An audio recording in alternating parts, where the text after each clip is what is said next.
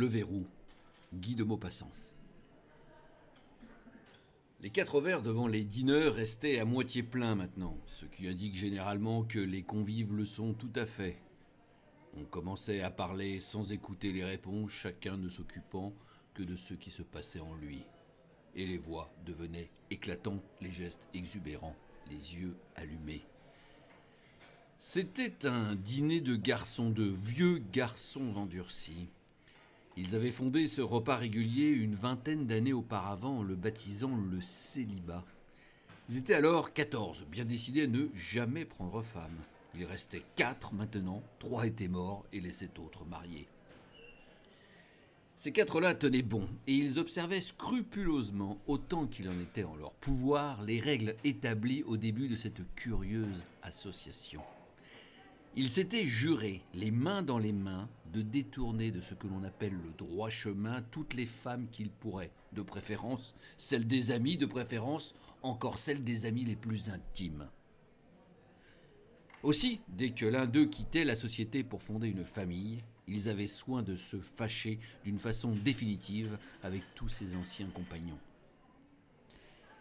Ils devaient en outre, à chaque dîner, s'entre-confesser, se raconter avec tous les détails et les noms et les renseignements les plus précis leurs dernières aventures. D'où cette espèce de dicton devenu familier entre eux, mentir comme un célibataire. Il professait en outre le mépris le plus complet pour la femme, qu'il traitait de bête à plaisir. Il citait à tout instant Schopenhauer, leur dieu, réclamait le rétablissement des harems et des tours, avait fait broder sur le linge de table qui servait au dîner du célibat ce précepte ancien Mulier perpetuus infans, et au-dessus le vers d'Alfred de Vigny, la femme, enfant malade et douze fois impure.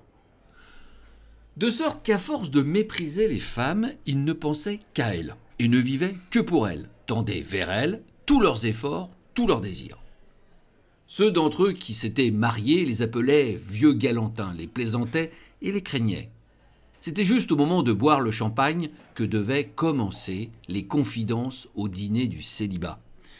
Ce jour-là, ces vieux, car ils étaient vieux à présent, et plus ils vieillissaient, plus ils se racontaient de surprenantes bonnes fortunes. Ces vieux furent intarissables.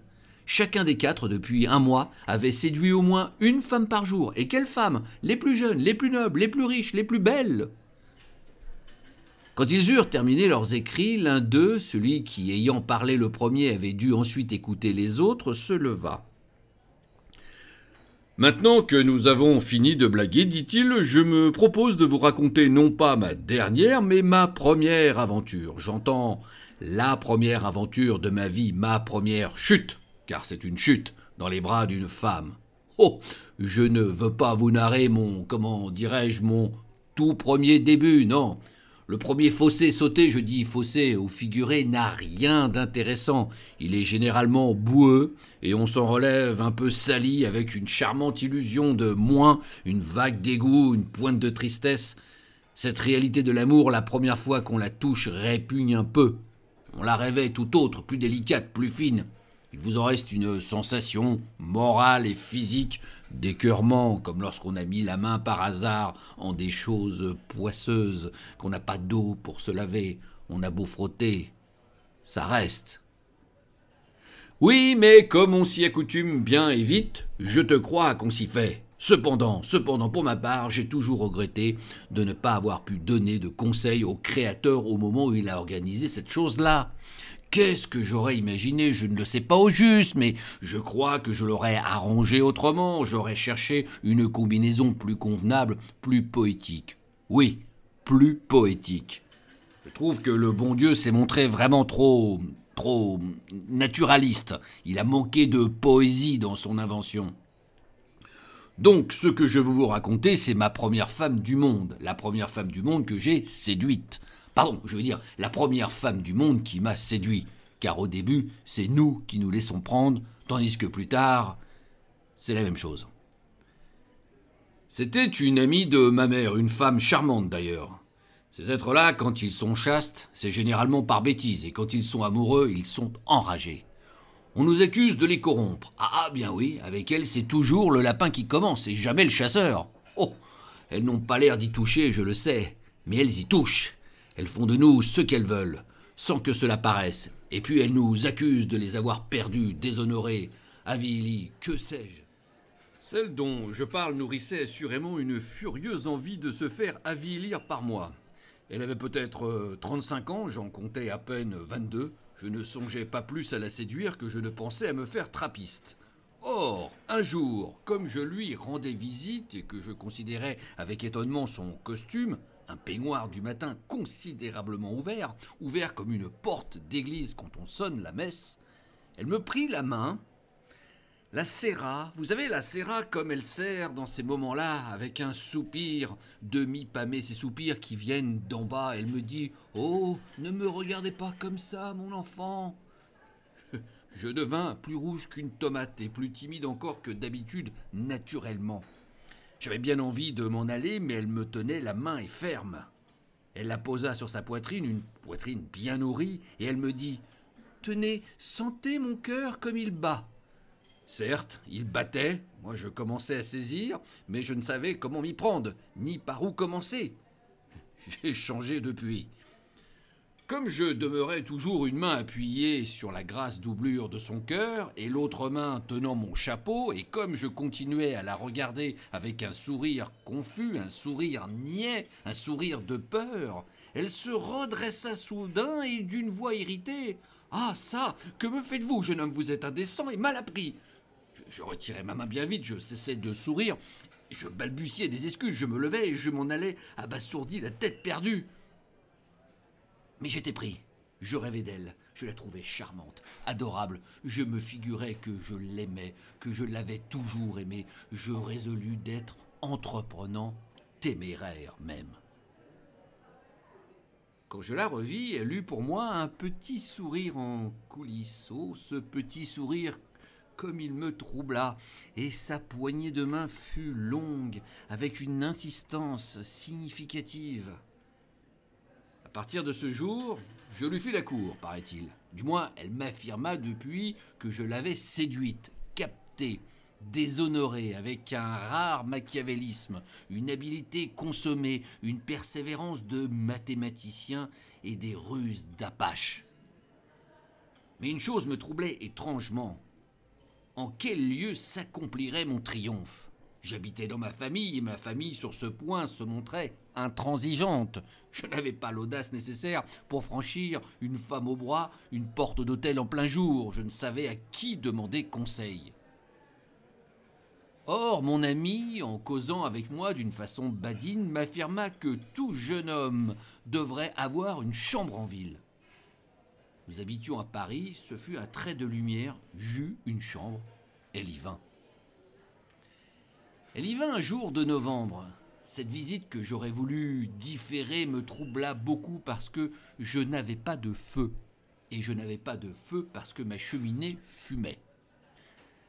La veille, justement, j'avais fait une scène à mon propriétaire, un ancien commerçant, et il m'avait promis de venir lui-même avec le fumiste avant deux jours pour examiner attentivement les travaux à exécuter. Dès qu'elle fut entrée, je lui déclarai je n'ai pas de feu parce que ma cheminée fume. Elle n'eut pas l'air de m'écouter, elle balbutia. Ce n'est rien, j'en ai. Et, comme je demeurais surpris, elle s'arrêta toute confuse, puis reprit. Je ne sais plus ce que je dis, je suis folle, je perds la tête. Qu'est-ce que je fais, Seigneur? Pourquoi suis-je venue malheureuse? Oh, quelle honte, quelle honte Et elle s'abattit en sanglotant dans mes bras. Je crus à ses remords, je lui jurai que je la respecterais. Alors elle s'écroula à mes genoux en gémissant. Mais tu ne vois donc pas que je t'aime, que tu m'as vaincu, affolé?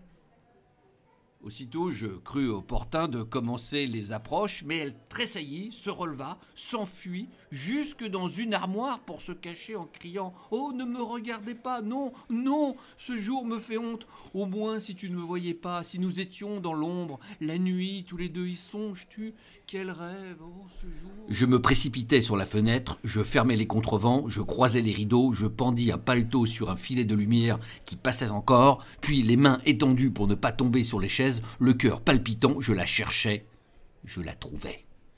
Ce fut un voyage à deux, à tâtons, les lèvres unies vers l'autre coin où se trouvait mon alcôve. Nous n'allions pas droit, sans doute, car je rencontrais d'abord la cheminée, puis la commode, puis enfin ce que nous cherchions. Alors j'oubliais tout dans une extase frénétique. Ce fut une heure de folie, d'emportement, de joie surhumaine. Puis une délicieuse lassitude nous ayant envahis, nous nous endormîmes au bras l'un de l'autre. Et je rêvais. Mais voilà que dans mon rêve il me sembla qu'on m'appelait, qu'on criait au secours. Puis je reçus un coup violent, j'ouvris les yeux, oh, le soleil couchant rouge magnifique, entrant tout entier par ma fenêtre grande ouverte, semblait nous regarder du bord de l'horizon, illuminé d'une lueur d'apothéose mon lit tumultueux, et couché dessus, une femme éperdue, qui hurlait, se débattait, se tortillait, s'agitait des pieds et des mains pour saisir un bout de drap, un coin de rideau, n'importe quoi, tandis que debout, au milieu de la chambre, effaré côte à côte, mon propriétaire en redingote, flanqué du concierge et d'un fumiste noir comme un diable, nous contemplait avec des yeux stupides. Je me dressais furieux, prêt à lui sauter au collet, je criais Mais que faites-vous chez moi, nom de Dieu? Le fumiste, pris d'un rire irrésistible, laissa tomber la plaque de tôle qu'il portait à la main. Le concierge semblait devenir fou et le propriétaire balbutia Mais, monsieur, c'était, c'était pour, la cheminée, la, cheminée Je hurlais Fichez le camp, de Dieu Alors il retira son chapeau d'un air confus et poli et s'en allant à reculons murmura Pardon, monsieur, excusez-moi, si, si j'avais cru vous déranger, je ne serais pas venu. Le concierge m'avait affirmé que vous étiez sorti, excusez-moi. Et ils partent depuis ce temps-là, voyez-vous, je ne ferme jamais les fenêtres, mais je pousse toujours les verrous. 25 juillet 1882.